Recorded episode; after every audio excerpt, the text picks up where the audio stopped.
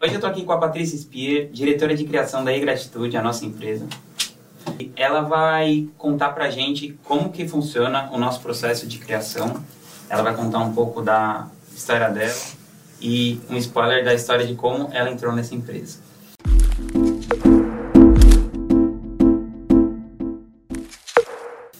Paty, conta um pouquinho de você, como é que você é, acabou decidindo por trabalhar com educação, como que é a sua formação, seu background.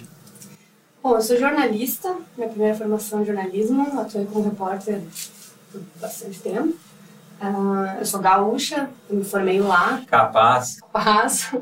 E hum, me formei lá no Rio Grande do Sul. Até 2010 eu morei lá. E hum, quando eu vim pra cá, eu já estava trabalhando com audiovisual. Eu trabalho com audiovisual há 12, 13 anos, né? Por aí. E quando eu cheguei aqui em São Paulo, vim através do curso Abril de Jornalismo, que eu fui selecionada, que a Abril era ainda uma grande empresa, né, multinacional. Cheguei aqui na categoria vídeo e daqui, enfim, comecei a trabalhar com vídeo, uh, vídeo jornalismo na revista Veja ainda. E, é, polêmico. E, mas Caramba, você é tão legal, por que você fez isso? Acontece, né? A gente tem essas passagens. Fui pra Playboy também depois. Ah, melhorou, né? É. Eu não fui pra Playboy, mas fiz alguns freelancers pra eles. Ô, Fábio, o pessoal já é da Google aqui. É, não existem fotos, não existem nudes na, na, internet mesmo. É, é, minha área sempre foi no, no backstage, então... Um, mas quando você era repórter, você aparecia na frente da câmera? Era de vídeo ou redatora? Era, os, na verdade, os três. Eu, eu tinha um programa de TV, programa de rádio ao vivo. Hum, legal. Bem legal. Era uma rádio FM, uma rádio bem legal lá do Rio Grande do Sul, que chama 103.3, São Vicente FM. E eu tinha um programa chamado Blá Blá Blá, eu acho que ele existe ainda hoje em dia. Legal. Duas horas de, do meio-dia às duas, era muito divertido fazer, muita gente. E hum, isso foi em idos de 2006, 2007, 2008, por aí. E, e aí eu trabalhava já na TV, já tinha um programa, já produzia um programa, é, já tinha liberdade dentro da emissora, assim, né? tive uma sorte de encontrar lugares onde eu tinha liberdade criativa, né? De chegar em lugares que, que eu, o editor, o editor-chefe, o, o diretor chegava para mim e falava, olha, Paty, o programa é teu aí, cria aí, vai aí. O que aconteceu aqui na Gratitude, por exemplo, né? tive essa, essa sorte aqui de quando a gente uh, se conheceu.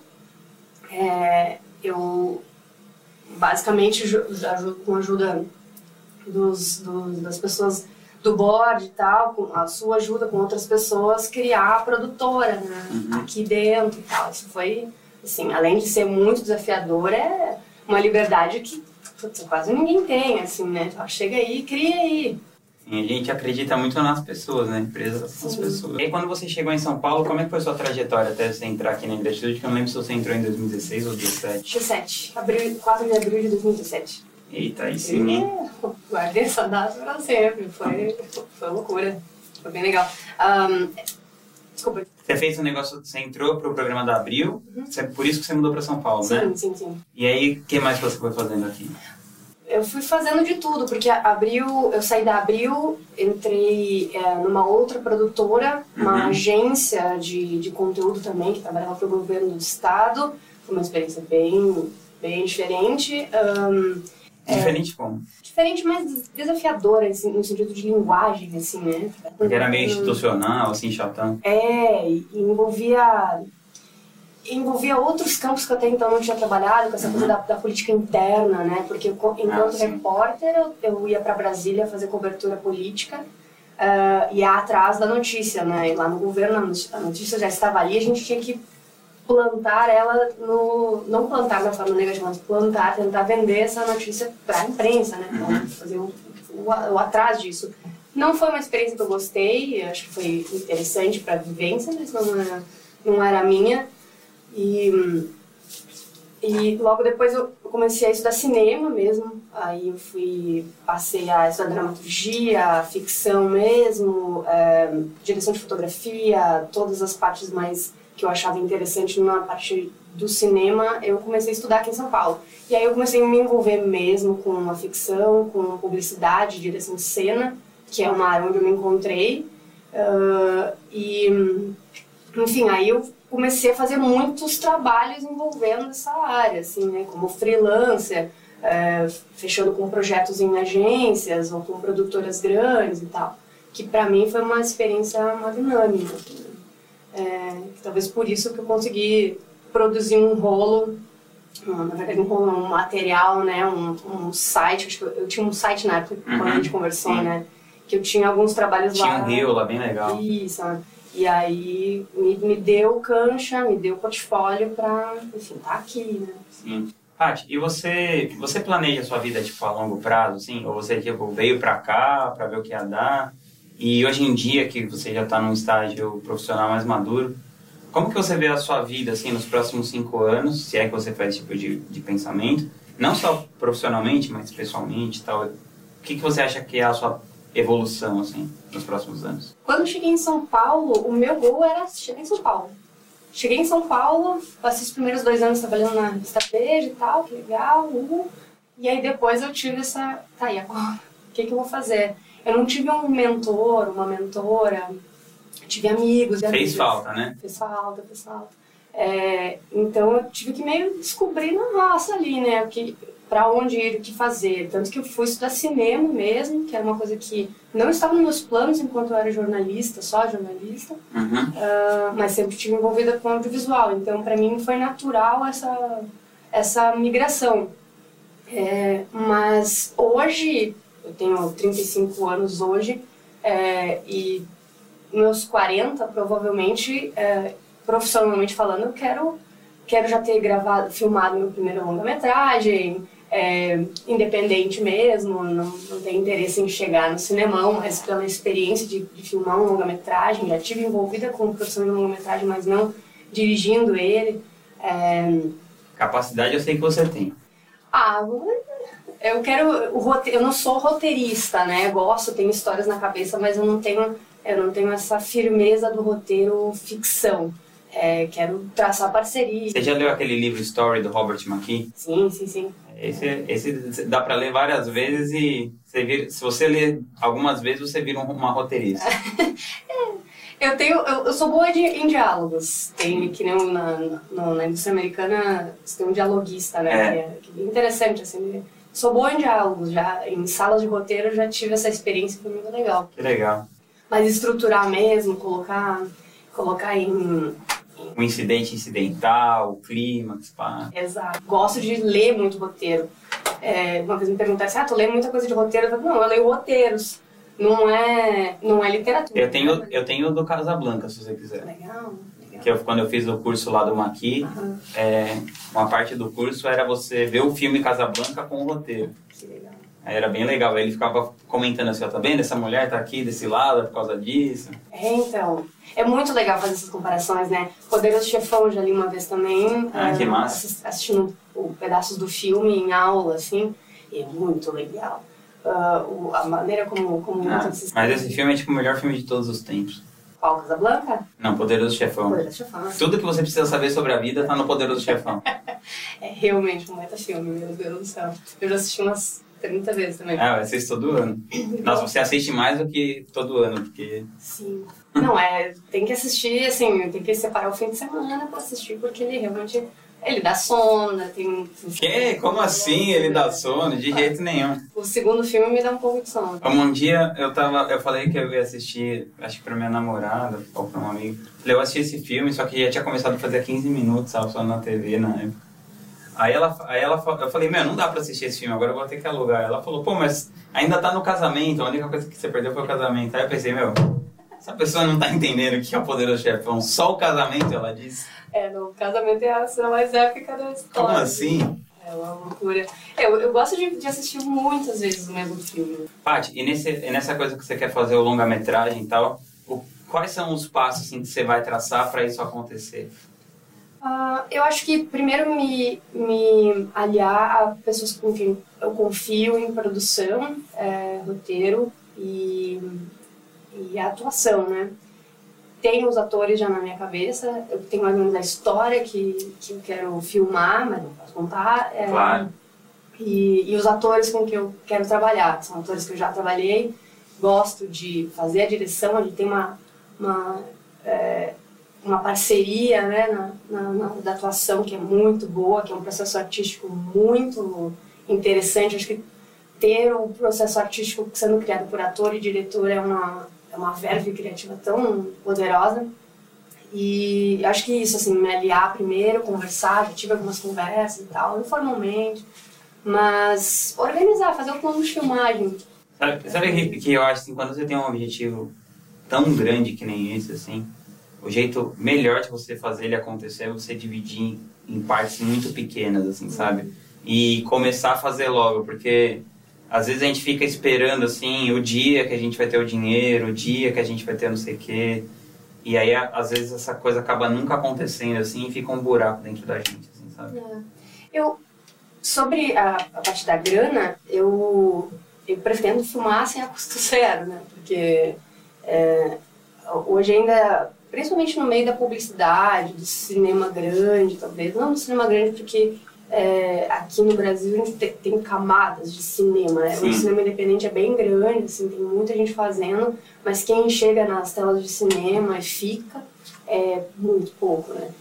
Um, mas o filmar com pouca grana, uh, até então, tá, até pouco tempo atrás era coisa da guerrilha. Hoje não é mais guerrilha, mas é possível fazer sem grana, assim, você não é, você tem um roteiro com uma, duas locações, você, você tem a sua câmera, você tem parceiros que têm câmera, uh, som direto, enfim, é, você consegue fazer sem muito dinheiro. Nossa, eu tinha uma impressão assim que era uma coisa caríssima assim, de fazer. É, depende Cinema, né? né? É, depende da produção, assim, né? Você, é, enfim, já, eu conheço gente que conheço equipe, um, um menino até que já trabalha com a gente aqui, é, fazendo freela de som direto, ele já gravou com uma equipe estrangeira um longa-metragem que tinha cinco pessoas na, equipe. Ah, que legal. Fora, fora dois ou três atores. Então, e foi um baita de um longa-metragem, sabe? É, é, depende também da... É. Do, eu, eu, vi, eu vi um documentário muito legal sobre minimalismo na Netflix, né, que chama The Minimalist, que era isso, era só os dois caras e...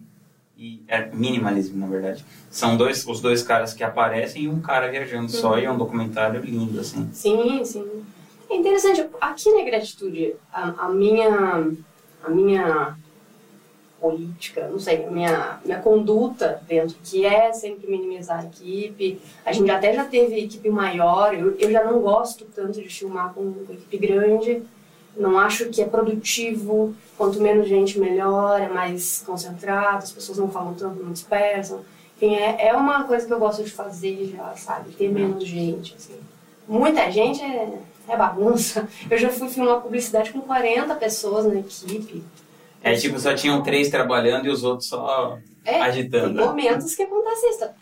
Essas 30 pessoas lá paradas olhando e o resto trabalhando, atuando, fazendo, sabe? Não, não acho. É interessante, precisa, né? A publicidade grande precisa fazer isso agora. Não para produções menores ou, enfim, nuances. Paty, é, tem algum livro que você leu que mudou drasticamente assim o seu jeito de pensar? Acho que não drasticamente, mas acho que me, me impacta até hoje e eu gosto de ler as mesmas coisas sempre. Assim. Uh, tem dois livros. Também sou desses. Vou repetindo é, livros. Assim. Eu repito. E, e, é engraçado que, né, toda vez que tu lê... É outra história. É outra história, né? Ressoa diferente. Você, principalmente os clássicos, assim, né? É. Tipo, você vai ler o Hamlet hoje, você lê daqui a três anos, você é outra pessoa e tal. É. Tenho um livro que eu, ele não é muito conhecido, é, mas me impactou pessoalmente, um, que é Relato de um Náufrago, do Gabriel Garcia Marques. Ele, ele é, um, enfim, é uma história dos anos 50, numa embarcação que afundou, saindo dos Estados Unidos para a América Latina, e restou um cara. E, e esse cara ficou à deriva por vários dias no mar é, e se confrontou com ele mesmo, assim, né? o uhum. silêncio o silêncio de não ter alguém para conversar, mas o barulho, o, o, o incômodo de estar em alto mar e o barulho dos bichos, o bicho dos animais rondando, a embarcação, do vento, das gaivotas, tudo aquilo em confronto com ele mesmo, assim, sabe? É uma, é uma história real, Gabriel Garcia Marques entrevistou esse náufrago depois que ele foi resgatado e e, mas é contado em primeira pessoa. Então é interessante assim o jeito escrito. O Gabo é o Gabo, né? É. Ele é uma, um misto de jornalismo mesmo, né? Porque foi muito noticiado na época, com a literatura, né? Então é um, um jornalismo literário, que é interessantíssimo, a linguagem, a história e tal, me impactou bastante, assim, porque é um, uma solidão, uma solidão muito ruidosa, E é um personagem muito interessante, assim, eu gosto bastante dele. Incrível. É. Show. Paty, tem algum hábito, é, algum comportamento que você adotou, sei lá, recentemente, ou mesmo alguns anos atrás, que mudou bastante a sua qualidade de vida? Uh, eu acho que por, por eu sempre filmar muito cedo, nos últimos 10 anos, é, acho que esse hábito é o que me deixa de pé, que é dormir cedo e acordar num horário razoável, cedo, não tão cedo, mas é, sempre mais ou menos no mesmo, na mesma hora. Assim. Aqueles que você pode tomar seu café em paz é. e tal. É, ler alguma coisa, brincar com o gato, sabe? É, dar uma volta na rua, voltar e tá tudo certo, sem correria. Acho que isso para mim é isso me de, define a minha qualidade de vida. Não viver em correria. É, não. Porque em produtora é sempre correria, né? E é sempre muita gente, é sempre muita coisa para resolver e muito pepino e tal. E isso, é, dormir cedo e acordar cedo garante a saúde, né? garante o seu estado de espírito. Paty, uma coisa que eu gostei muito quando a gente começou a trabalhar junto foi a sua atitude, assim, né? É, vou contar um pouquinho de como que você entrou e depois você me conta um pouco do seu lado, como é que foi para você. É, quando a Paty, quando eu conheci a Paty, a gente tava com uma questão que tava muito difícil, assim, porque a gente primeiro tinha uma produtora externa e depois a gente quis começar a fazer as coisas aqui e acabava que mesmo essa produtora externa eu tinha aqui quase todas as gravações e sei lá, um negócio que eu não sei fazer, né? Eu ficava dirigindo lá o negócio, que é uma coisa que eu não sei fazer nem um pouco. Mas como eu tinha a ideia do que eu queria no produto, eu fazia lá, né? Mas eu queria ter uma pessoa profissional fazendo isso aqui e tal. E eu percebia que nesse processo de contratação, às vezes a pessoa era boa tecnicamente, mas ela não tinha um mindset legal, assim, sabe? E todo mundo que eu chamava era engraçado, porque todo mundo falava, não, eu faço, pinto, bordo, não sei o quê. Aí eu falava, nossa, que legal, às vezes a pessoa tinha um portfólio legal. Eu entrevistei dezenas de pessoas quando eu fui te contratar. E e nessa, eu, todas as pessoas eu falava assim, tá bom, então, legal. Eu falei, você consegue fazer um negócio que seja simples o suficiente, não sei o quê? Só sim, sim, todo mundo sim, sim, tudo. Aí eu falava assim, então tá bom, a gente vai filmar amanhã. Aí todo mundo amarelava, todo mundo falou assim, nossa, não, não sei o que, o meu cachorro tá com gripe, é, sei lá, eu preciso cortar a unha. Tipo, ninguém podia, assim, sabe? Cada uma pessoa dava uma desculpa mais farrapada que a outra, assim. Você foi a única pessoa que falou, tá bom, que não foi hesitante, assim. E eu queria saber, tipo, a gente nunca falou disso depois, né? Mas eu queria saber, assim, se você... Ah, porque eu falei, ah, a cultura da nossa empresa é muito voltada para o resultado e tal. Aí a pessoa, não, a minha também e tal. Eu falei, tá bom, mas em vez de ficar falando da cultura da empresa, vamos viver a cultura da empresa, vamos filmar amanhã. E a outra coisa engraçada é que a Lilian nunca tinha filmado, né? Foi com a Lilian, do It Yourself, e ela nunca tinha filmado nada.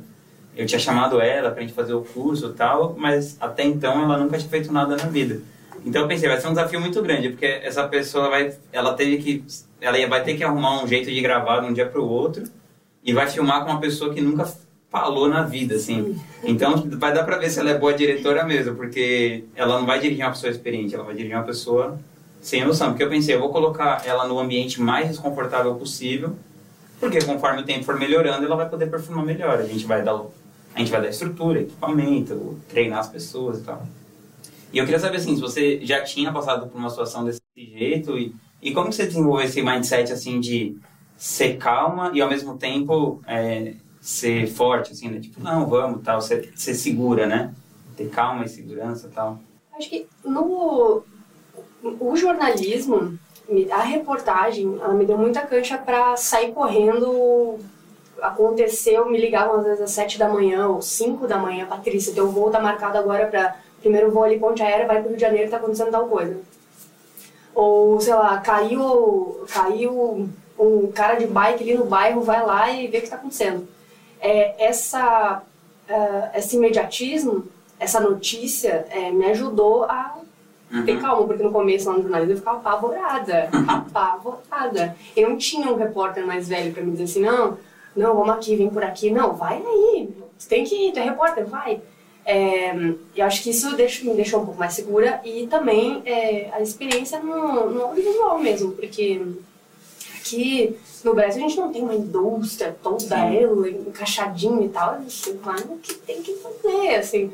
E, e eu nunca, eu perdi o medo, já não, eu não tenho medo disso, assim, não é Uhum. algo que me apavora, ah, tem que fazer tal coisa, vamos gravar uma novela agora, bora, vamos aí. É, Que legal. e acho que quando tu me trouxe essa proposta na hora, pra mim foi, não, não era um desafio é, Tão é, grande tão assim. grande assim, né? Que legal. E eu acho que, que quem tem essa, essa, essa retração, assim, putz, não vai rolar agora. Nossa, é porque eu achei todo mundo que eu entrevistei tão hesitante assim, sabe? É, às vezes é, é um, às vezes pode correr o medo também, a, Às vezes eu, eu caí em umas pessoas que sei lá. pode ser. Não, e outra, é, é que nem a coisa do, do currículo, né? Você coloca lá inglês fluente.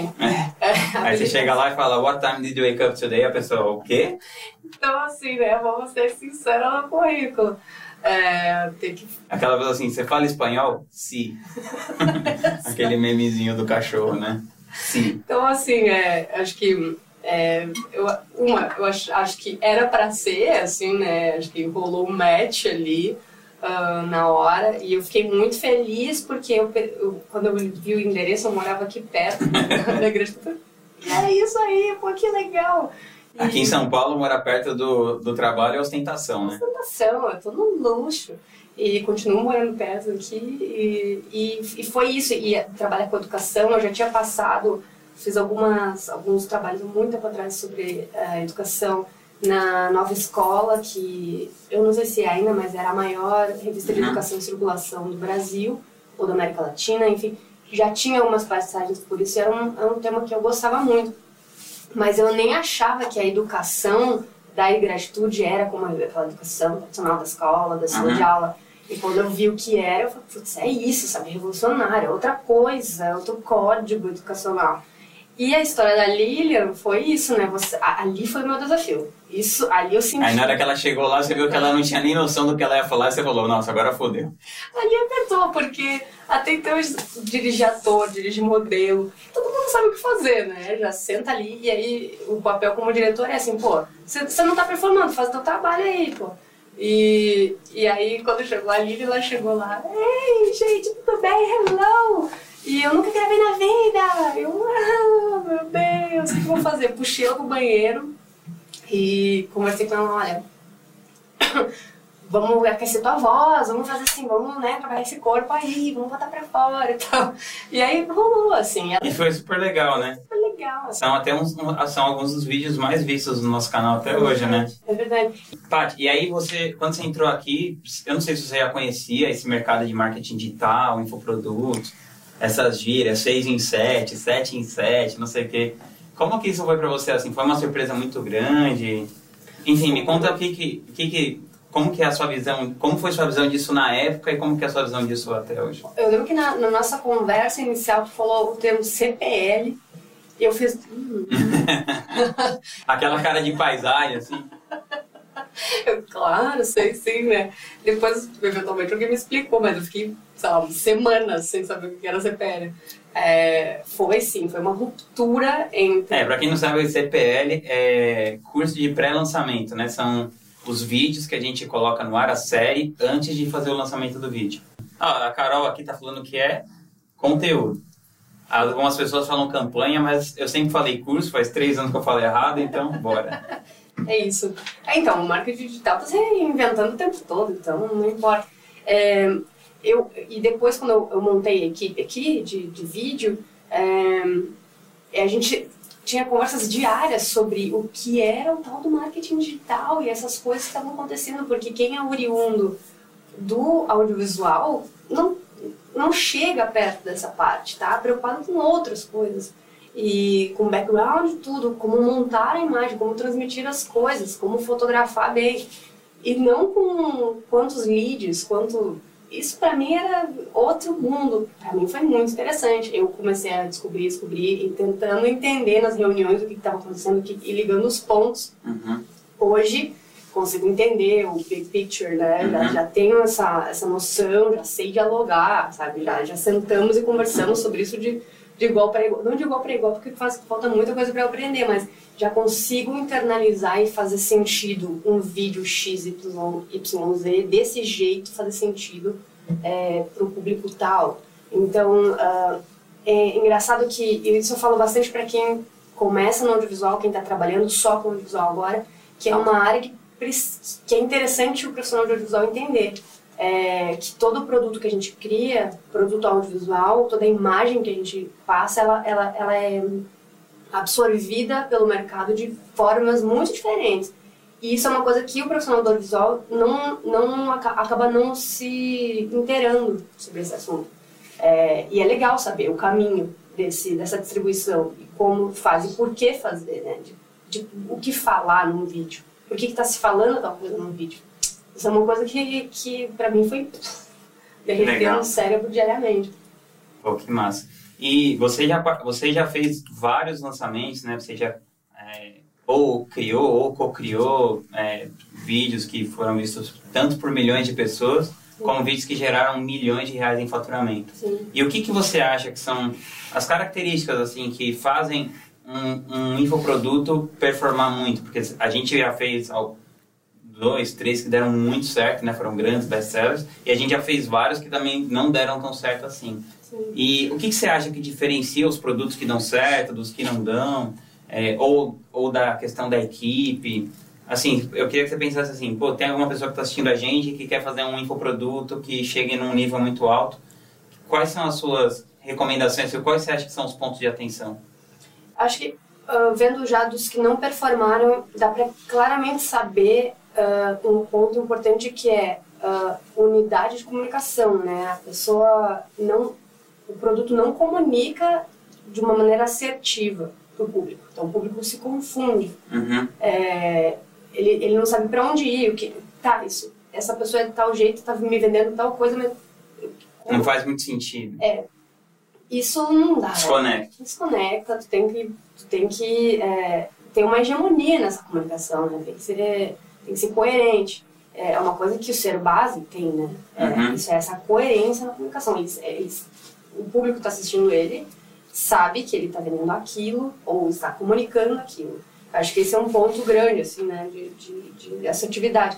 É, outro ponto que eu vejo também é que não adianta ter um, uma, um investimento grande, uh, uma equipe enorme, se o produto não é bom, se o produto realmente não, não é interessante, assim, porque ele não, não vai perdurar, né? Ele não vai, não vai ser...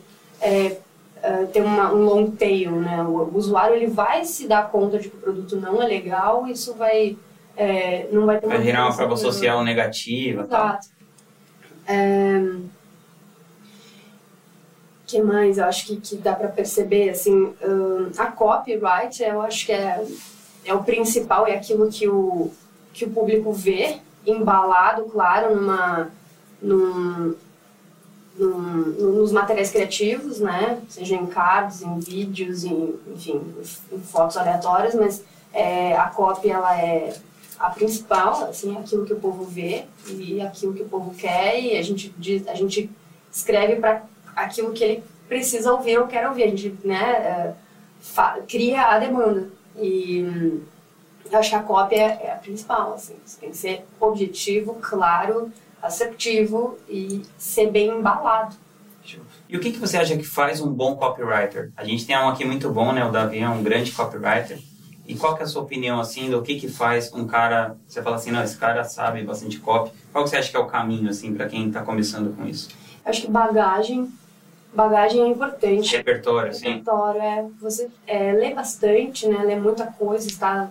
Acho que uh, o, o copywriter os bons que eu já tive contato são pessoas que leem muito, é, tem muito, sabem conversar, perguntam, têm curiosidade, vão atrás é, e se, sabem se concentrar muito bem também. Que a concentração ela é fundamental, né? Que é uma das habilidades mais raras hoje em dia, né? Uhum. Capacidade de concentração, né? Uhum. Que a pessoa às vezes eu vejo assim, o pessoal tá trabalhando, aí trabalha cinco minutos, dá uma olhadinha no Instagram, trabalha mais 10, olha o Facebook, joga Angry Birds, sei lá. é, Candy Crush. Exatamente. O copywriter, ele, ele, é um, ele é um escritor, né? Ele é o artista da coisa. Então, ele, ele além de, de saber compilar as informações ser claro, ele precisa ter repertório. Acho que isso é fundamental. Paty, tem algum conselho que, na sua área de expertise, algum conselho que você acha muito ruim, mas que é comumente disseminado, assim, na sua área de expertise? Um, um conselho que seja muito ruim e seja disseminado? É, sei lá, vou dar um exemplo. Em marketing digital, a galera fica falando que o negócio é ter audiência, crescer a audiência, não sei o quê. E sei lá, eu, por exemplo, eu tenho uma audiência muito pequena e eu faturo muito mais que muita gente que tem audiência grande. Então, sei lá, e geralmente quem está falando de marketing digital, o objetivo é ter um faturamento. Então é um conselho ruim, porque às vezes a pessoa fica comprando lá seguidor, sei lá, ou, ou ficar fazendo umas chamadas muito. Clica aqui e vire milionário. Todo mundo vai clicar, mas não vai trazer um público, uma audiência qualificada. Acho que, um, falando na, área criativa, assim, que, que, que engloba audiovisual, design, copy, eu acho que ser perfeito, você tem que ser, você tem que ser perfeito no que tá, tá fazendo, tem que ser, assim, minuciosamente arquitetado. Eu acho que isso não, para mim não já não vale mais, assim, já já foi algo que eu buscava, perfeito isso, nossa, tem que, tem que ser legal, bonito, tudo perfeito. Hoje não, assim. Hoje em dia o volume é mais importante. Volume é mais importante e comunicar corretamente. Você ser claro, você ser objetivo, você ver uma peça e entender que aquilo ali é aquilo ali. É, se eu estou dizendo, ah, as inscrições estão, estão abertas, eu não posso fazer uma, uma arte rococó na Lilian e fazer ela Sim. brilhando, não, não vai comunicar. Tem que fazer rolar. Tem que fazer rolar. Tem que fazer rolar. Paty, teve alguma falha assim, na sua vida ou na sua carreira, algum fracasso que foi muito ruim na época, mas eventualmente te levou a um sucesso ainda maior do que levaria se não tivesse acontecido aquele problema? Vários, vários outros. Então escolha o seu preferido. uh... Seu fracasso preferido. Olha, não, tem sim, tem, tem um, e, é, e assim, é um clássico de quem começa a trabalhar no audiovisual, que é esquecer de dar o rec. Isso, pra mim, eu tava numa reportagem bem importante. É, a minha sorte que eu tinha. Tô falando uma coisa mais técnica, né? Não, é, sim, não é algo filosófico, mas, é, mas foi assim, eu tomei uma, um, uma chinelada depois, assim, que pra, pra mim valeu a vida, assim. Uh, nunca mais você esqueceu de apertar o REC? Nunca mais. Eu checo cinco vezes, assim. Eu sei, o, eu sei a imagem, eu sei, eu sei o mood da câmera quando tá sem o REC. Então, um, foi uma reportagem bem importante. Eu não estava em São Paulo, estava viajando e foi daquelas, tipo, sete da manhã, então eu vou, corre lá. Uh, e esqueci de dar o REC. Isso foi bem ruim. A minha sorte é que na época ainda tinha uma câmerazinha handcam, assim, já tava usando como plano B, assim, sabe? Só pra ter. E foi daquele jeito, foi a pior imagem possível, mas foi ao ar, foi uma denúncia lá e tal. Mas a câmera principal não foi gravada. E foi assim, eu queria morrer. Mas foi uma, uma lição pra vida, assim, né? Prestar atenção no que tá fazendo. Fala do trabalho. Fala do trabalho. Pô, show de bola. Paty, obrigado por você ter vindo aí no podcast. Isso, Espero que a gente faça outros episódios de desconstrução. É, isso, boa. E tamo junto. Valeu.